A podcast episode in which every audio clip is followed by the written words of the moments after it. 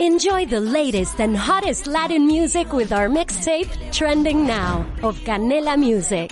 Don't miss out on the latest trends and hits that are setting the moment. Watch free on Canela TV. Presented by Verizon.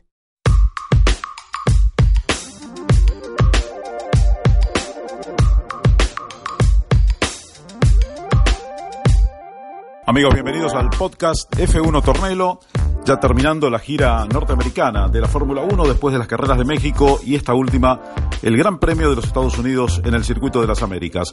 Verdaderamente fue una fiesta la Fórmula 1 en México, no tanto fuera de la pista, aquí en Austin, pero eh, dentro de la pista se produjo finalmente una buena carrera que fue creciendo porque empezó de alguna manera... Eh, tranquila, sin grandes sobrepasos, más allá de la primera vuelta, como es costumbre, y después se fueron eh, notando las estrategias de cada equipo, estrategias diferentes a veces en algunos de los equipos, y finalmente terminó con una victoria de Valtteri Bottas y el campeonato de Lewis Hamilton absolutamente merecido, ya que entre los dos ganaron 14 carreras para Mercedes en esta temporada. En este podcast estaremos junto con Chacho López, con Diego Mejía y una invitada muy especial, Tatiana Calderón, que nos va a dejar también su opinión sobre esta Fórmula 1 que acaba de ver aquí en el circuito de las Américas. Le mandamos, por supuesto, un saludo a Enrico Tornelo, que por viaje no estuvo en estos dos podcasts, pero volverá seguramente en el próximo con el Gran Premio de Brasil. Para comenzar, eh, creo que hay que hablar de los seis títulos de Lewis Hamilton, ¿no? Un piloto que llega a esta cifra de títulos tiene que ser reconocido mundialmente, es un piloto que tiene talento, que lee bien la carrera, que sabe lo que pasa adentro del auto, que a veces establece sus propias reglas y sus propias estrategias, más allá de lo que le pide su ingeniero, porque está en un super nivel, en ese nivel de los campeones que entendían muy bien cómo estaba el auto en cada minuto, en cada vuelta de una carrera, y por eso se nota también esa, ese, talento, ¿no? esa supremacía que tiene Lewis Hamilton sobre el resto de los pilotos. Claro que con un auto, obviamente muy, pero muy bueno, el mejor auto de la grilla de partida, que ha ganado los seis campeonatos de constructores en esta época o era híbrida de la máxima categoría. Claro que en este podcast también vamos a hablar de Valtteri Bottas, de su gran victoria, sin ninguna duda. Hizo un verdadero carrerón y un muy buen fin de semana. Se había quedado ya con la pole el día sábado. Hablaremos de Max Verstappen, de todo esto que le entrega Verstappen a la Fórmula 1 y de los problemas que tiene también fuera de la pista, de Ferrari, Ferrari sus problemas, sospechado por algunas irregularidades, según cuentan, en el flujo de combustible, que, bueno, veremos si fueron producto la corrección de esas irregularidades de una performance que no estuvo a la altura de las carreras anteriores, o si, como dice Matías Binotto, quisieron probar algún nuevo paquete aerodinámico, algunos nuevos elementos, y evidentemente, si fue así, no le funcionaron tanto como en otras carreras. Y vamos a hablar también de McLaren y Renault, que se llevaron 10 puntos cada uno para el campeonato de constructores con sus cuatro pilotos luciéndose en la pista muy ondulada, complicada, compleja que presentó el circuito de las Américas en este año para la Fórmula 1. Pero les propongo antes empezar con nuestros invitados, que son todos palabra autorizada para hablar de la máxima categoría. Bueno, contigo Mejía hemos compartido otra carrera más que no fue una carrera cualquiera, digo, no fue una carrera interesante, sobre todo cómo se elaboró el final. Sí, realmente Fernando es eh, otra carrera siete días después que nos sorprende, sobre todo con la estrategia, ¿no? Porque estábamos eh, en teoría y lo dijo Pirelli desde el viernes, esta carrera es una parada y parecía que iba a ser el caso el viernes, pero cambiaron tanto las condiciones durante el fin de semana y el domingo específicamente que los equipos igual tuvieron que reaccionar sobre la marcha. Vimos estrategias de una parada, de dos, alguno que tuvo que incluso montaron unos neumáticos que eh, no eran los ideales, pero eran los únicos que tenía, como en el caso de Lance Stroll, y luchas por posición hasta el final, ¿no? El suspenso de realmente qué iba a pasar con la estrategia de Bottas, iba a parar una vez o dos veces, Hamilton tendría que hacer la segunda parada o no. Eh, al final creo que el resultado, obviamente, si la gente viene un poco aburrida con el dominio de Mercedes, tal vez no es el que quisiéramos ver, pero es que es innegable que han sido los mejores. Una vez más, eh, han tenido la mejor estrategia, pues tienen al campeón del mundo ya seis veces campeón del mundo, que de alguna forma empuja al equipo, no más allá de que como, ta, como equipo en general Mercedes en este momento sea el referente, sea superior en todos los aspectos. Yo creo que el que sabe ver bien la Fórmula 1, digo por los fans, ¿no? Que algunos dicen que, bueno, el dominio de Mercedes la hace aburrida. Yo creo que hemos tenido un año excepcional de Fórmula 1, ¿no? Con grandes carreras, algún punto muy bajo como fue Paul Ricard, pero después en general grandes carreras y grandes definiciones. Sí, yo creo que la paridad de la calificación del sábado como al final pues vimos que acabaron los últimos tres en cuestión de un puñado de segundos, muestra que, que, la Fórmula 1 ha ha mejorado a lo largo del año, ¿no? Que atrás quedó ese periodo de dominio de Mercedes en las primeras carreras, los dobletes, las poles, que hacían pensar que estábamos otra vez ante una temporada como 2014, 2016, años en los que realmente ellos estaban en un nivel superior inalcanzable para el resto de equipos. Sigue siendo el caso a lo largo del año, no hay un equipo que pueda dar la talla de Mercedes a lo largo de la temporada y obviamente será la labor de lo que queda del año y de lo que ya están trabajando en las bases de los equipos de tener un auto Red Bull, Ferrari en capacidad de ponerle cara a Mercedes desde la primera carrera de la temporada y sostener eso durante el año. Destacaría de Ferrari que este año por lo menos en la segunda parte del año pudieron responder, lo dejo un poco entre paréntesis porque a ver qué pasa con el tema motor que es responsable en buena medida de esa velocidad que ha mostrado los sábados y también los domingos y Red Bull que con el motor Honda ha progresado mucho en la última parte del año, pero tal vez no tuvieron de base un auto tan bueno como en las últimas dos temporadas. Sí, a Red Bull lo ayudó además del de, lo que progresó el motor Honda que el auto, más allá de esto que comentabas, igual es bueno, ¿no? Porque en las curvas, en las S, en distintos circuitos que tienen, bueno, va como un rayo, como una flecha. ¿Qué, ¿Qué sabor te deja lo de Ferrari? ¿De qué lado de la vereda estás? Porque algunos piensan que, bueno, fue un tropezón aquí en, en el circuito de las Américas, otros piensan que el auto estaba no en condiciones reglamentarias y que cuando le sacaron lo que tenía, se fue para atrás. Sí, bueno, a mí me queda un poco la duda porque la calificación de Vettel no estuvo mal, no estuvo al nivel de dominio de las otras veces. La gente de, Mercedes, sobre todo primero Hamilton, después Toto Wolff después de la carrera, eh, fueron muy claros. En, eh, la pregunta fue directa, eh, ¿está haciendo Ferrari algo ilegal con lo que ustedes han visto? Y ellos lo han respondido un poco más con datos. Hamilton diciendo ya no tienen la velocidad de antes en las rectas, para mí han perdido potencia y Toto Wolff diciendo hemos visto los trazos de telemetría y dicen muy claro que ya no tienen la ventaja con la que contaban antes en las rectas. Esto todo después de la clarificación que eh, pidió el equipo Red Bull, luego todo parece encajar, ¿no? Como que realmente esa es la situación y a ver si es el caso, ¿no? Porque sería para Ferrari como un poco un desprestigio de alguna forma. Los resultados que consiguieron este año ya están y probablemente no van a cambiar, eh, salvo que existe una protesta, pero sí dejaría un mal sabor que Ferrari no fuera capaz de cerrar la temporada lo fuerte que eh, marcó, sobre todo en la segunda mitad del año. Esto propició esta caída de Ferrari aquí o este bajón de Ferrari acá en Estados Unidos, el resurgimiento de alguna manera de Red Bull, ¿no? que se vio opacado después de las vacaciones cuando Ferrari progresó tanto. Sí, lo, muy bueno de Verstappen en la calificación, creo que fue una primera muestra en carrera, ya no tuvieron el ritmo de Mercedes, ¿no? Estaba Mercedes claramente superior, lo había marcado desde las mismas prácticas libres del viernes y lo mantuvieron a lo largo del fin de semana, pero Verstappen, bueno, tienen allí un piloto que, que siempre va a sacar lo máximo del auto, que a veces se va a extralimitar, pero es lo que pasa a veces con estos pilotos que siempre te llevan a dar absolutamente todo lo que tiene el auto y a veces un poco más.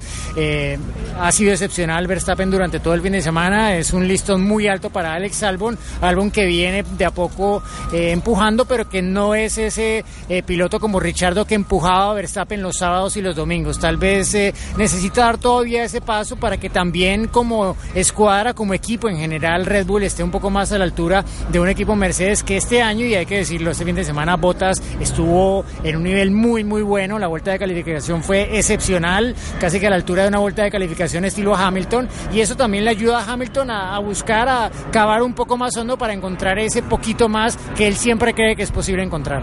Bueno, Diego, muchas gracias. Fue un gusto compartir estos podcasts en las dos carreras norteamericanas. No, un gusto, Fernando, y bueno, espero que se dé de nuevo pronto. Bueno, y en el podcast de F1 Tornelo ahora el turno de Chacho López, con quien tengo el gusto de compartir hace muchísimos años la responsabilidad de llevarle la Fórmula 1 a toda Latinoamérica. Chacho, eh, se está terminando la temporada. Vimos un Gran Premio de los Estados Unidos que si lo analizamos deportivamente fue interesante la carrera, como espectáculo global no le llegó ni a los tobillos a México. ¿eh? Sí, sí, era, le puso la vara muy alta, ¿no? Era muy difícil que el Gran Premio de los Estados Unidos pudiera mantener ese nivel o esa intensidad, ¿no? Emocional que tuvo el Gran Premio de México.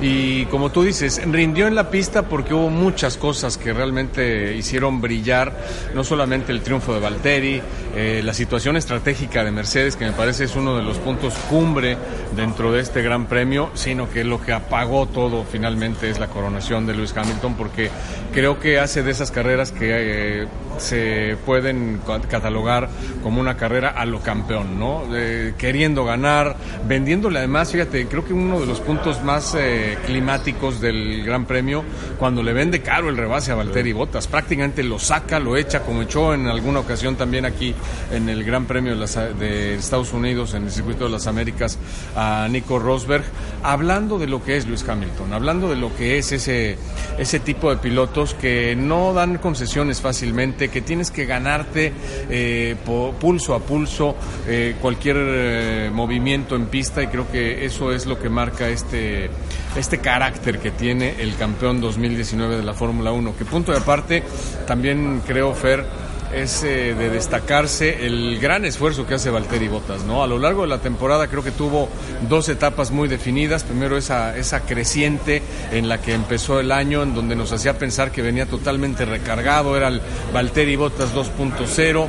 No dio totalmente resultado, no cuajó ese cambio de actitud pero me parece que a partir de ahí vuelve a resurgir ya más como es Valtteri Bottas, ¿no? Un piloto muy rápido en las jornadas de clasificación, lo demostró aquí, un piloto que puede mantener un buen ritmo de carrera, pero que a final de cuentas necesita que se junten cierto tipo de cosas para poder ser eh, vencedor. Y creo que finalmente lo hizo aquí, eh, casa muy bien todos los elementos que debió tener para hacer un buen trabajo en el Gran Premio de los Estados Unidos. Sin embargo, pues era prácticamente imposible que Lewis Hamilton eh, no tuviera una gran actuación y no, no consiguiera el campeonato del mundo. Lo peor que había hecho aquí Hamilton era llegar cuarto lugar. La vez que peor le ha ido a Hamilton en Estados Unidos es cuarto lugar, necesitaba un octavo, simplemente pues demostró que es eh, Luis Hamilton el amo y señor aquí en la, en la pista de Austin. A propósito de los pilotos de Mercedes, Chacho, tal vez Valtteri no gusta mucho porque no tiene tanto carisma, ¿no? Sí. porque hasta sus victorias terminan de manera fría en el podio, con los festejos. Y lo que te quería preguntar también es si Hamilton es el piloto ideal para Mercedes, porque una escudería a la que no se le puede ganar frecuentemente y que para ganar hay que aplastarla, porque si no, no le puedes ganar, y con el piloto pasa lo mismo, ¿no? Sí, sobre todo porque tiene, tiene una característica que para mí es muy importante y lo resaltábamos en el show de la Fórmula 1 eh, cuando le vienen las épocas bajas a Mercedes, que son muy pocas, y el bajo o lo, que cae Mercedes es muy poco en relación a otros equipos, vemos los típicos bajones que tienen las escuderías que batallan más, como Toro Rosso, como eh, Racing Point, hasta el mismo McLaren o Renault, que tienen caídas muy, muy sensibles. Mercedes no las tiene, y esas caídas sensibles me parece que las tiene que levantar alguien que esté en un nivel muy importante, como es Lewis Hamilton.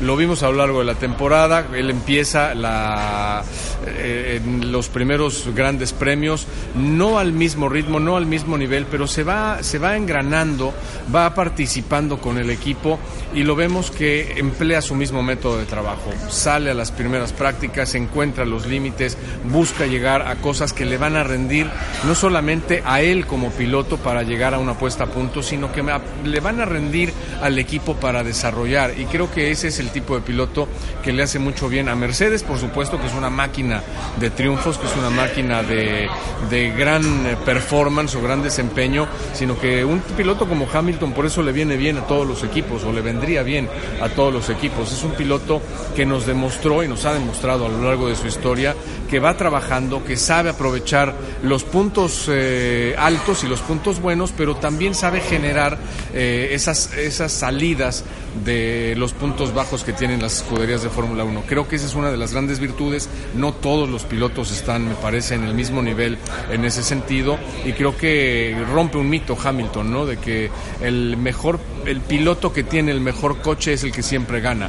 No es así, ¿eh? yo creo que no es de, no es tan radical o tan tajante. Vimos a un Valtteri Bottas que se tuvo que esforzar siempre y muchas veces más allá de los límites. Hamilton lo hace progresivamente trabajando y encontrando esos puntos finos que hacen destacar después el binomio, ¿no? Auto y piloto. Y ahora en tu opinión, Chacho, ¿quién le puede ganar a Mercedes con esto que pasó con Ferrari? Que bueno, uno sospecha que tuvieron que, poner el auto de otra manera, con ese consumo del motor, de combustible, en fin, como que lo tuvieron que poner en regla y parece que perdió un poco de potencia. Ahora, ¿quién es? ¿Red Bull o Ferrari que lo desafía a Mercedes? No, yo creo que va a ser Ferrari. Yo creo que va a ser Ferrari porque siento que hay un componente que es eh, fundamental, que son dos grandes pilotos. ¿no? Yo creo que Ferrari eh, tarda en ajustarse, pero una vez que se ajusta, tiene todos los elementos para salir mucho más rápido. Y en cambio, me parece que con Red Bull todavía no está del todo claro. Creo que los que vemos las cosas de lejos lo podemos, eh, lo podemos vislumbrar, que será una situación para la próxima temporada de Alex Albon acompañando a Max Verstappen, pero este tipo de dudas no existen en Ferrari. En Ferrari el problema es otro, el problema es contener a Leclerc, hacer que aprenda los tiempos y las normas, el lenguaje no escrito que está eh, ahí en Ferrari y aprovechar la gran experiencia que tiene Sebastián Vettel. Yo creo que si no hubiera habido un cambio de Sebastián Vettel, por ejemplo, si no hubiera ganado a lo largo de toda la temporada, sí hubiera estado eh, complicado el tema para Ferrari. Pero creo que ese empuje que mostró Vettel en la segunda mitad, ese recuperarse de los malos momentos, desde mi punto de vista mentales, que lo, lo hicieron cometer tantos errores, eh, me parece que son lo mejor. Y yo creo que sí, va a ser, eh, va a ser Ferrari, sin lugar a dudas, el que le plante cara, porque además, a final de cuentas, creo que todavía falta un pedacito de de, ese acoplamiento que deben tener tanto Honda como Red Bull para poderle dar a Max Verstappen ese, ese nivel que necesita para competir. No quiere decir que no esté ahí, no quiere decir que no esté cerca, pero todavía me parece que les va a faltar un poquito más de adaptación. Bien, Chacho, muchas gracias por este aporte ¿no? en las dos carreras norteamericanas. No, hombre, al contrario, Fer, un placer estar contigo, con Enrico, con todo el auditorio del podcast y aquí estamos listos para, para seguir comentando con todos ustedes. Y en el podcast de F1 Tornelo tenemos una invitada muy, pero muy especial, que es Tatiana Calderón, que no se achica contra nadie, va al frente siempre, ¿no? Arriba de un auto de carrera y nosotros ya lo hemos vivido. Y te quiero preguntar, Tatiana, bienvenida primero, eh, sobre la carrera, ¿qué te pareció este triunfo de Mercedes, el título de Lewis Hamilton, el año de la Fórmula 1? Hola Fernando, un gusto saludarte, verte aquí. No, obviamente creo que ratificó hoy Luis porque, porque es campeón haciendo funcionar esa, esa estrategia, una parada que, que no le salió a, muchos.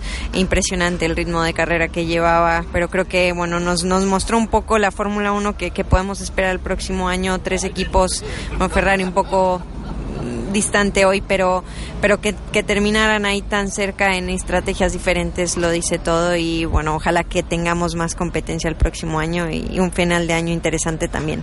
Siempre decimos que para ganarle a Mercedes es como que hay que liquidarlo, ¿no? Porque uno cuando le ganan, le ganan por muy poquito y cuando ellos ganan, ganan contundentemente la verdad es impresionante analizándolo, es que, es que hacen todo bien, las paradas, la estrategia, tienen a uno en uno en el otro, tienen con qué, con qué contrarrestar todo, entonces va a ser difícil eso, penetrar esa, esa, esa gran comunicación además que tiene el equipo, pero, pero bueno, esperemos que, que la Ferrari eh, pues de, de pelea y, que Red Bull que se está acercando también eh, tengamos una, una más interesante y el midfield que siempre está ahí súper ajustado, un carrerón de, de Checo Pérez saliendo el pit lane también, así que bonita carrera.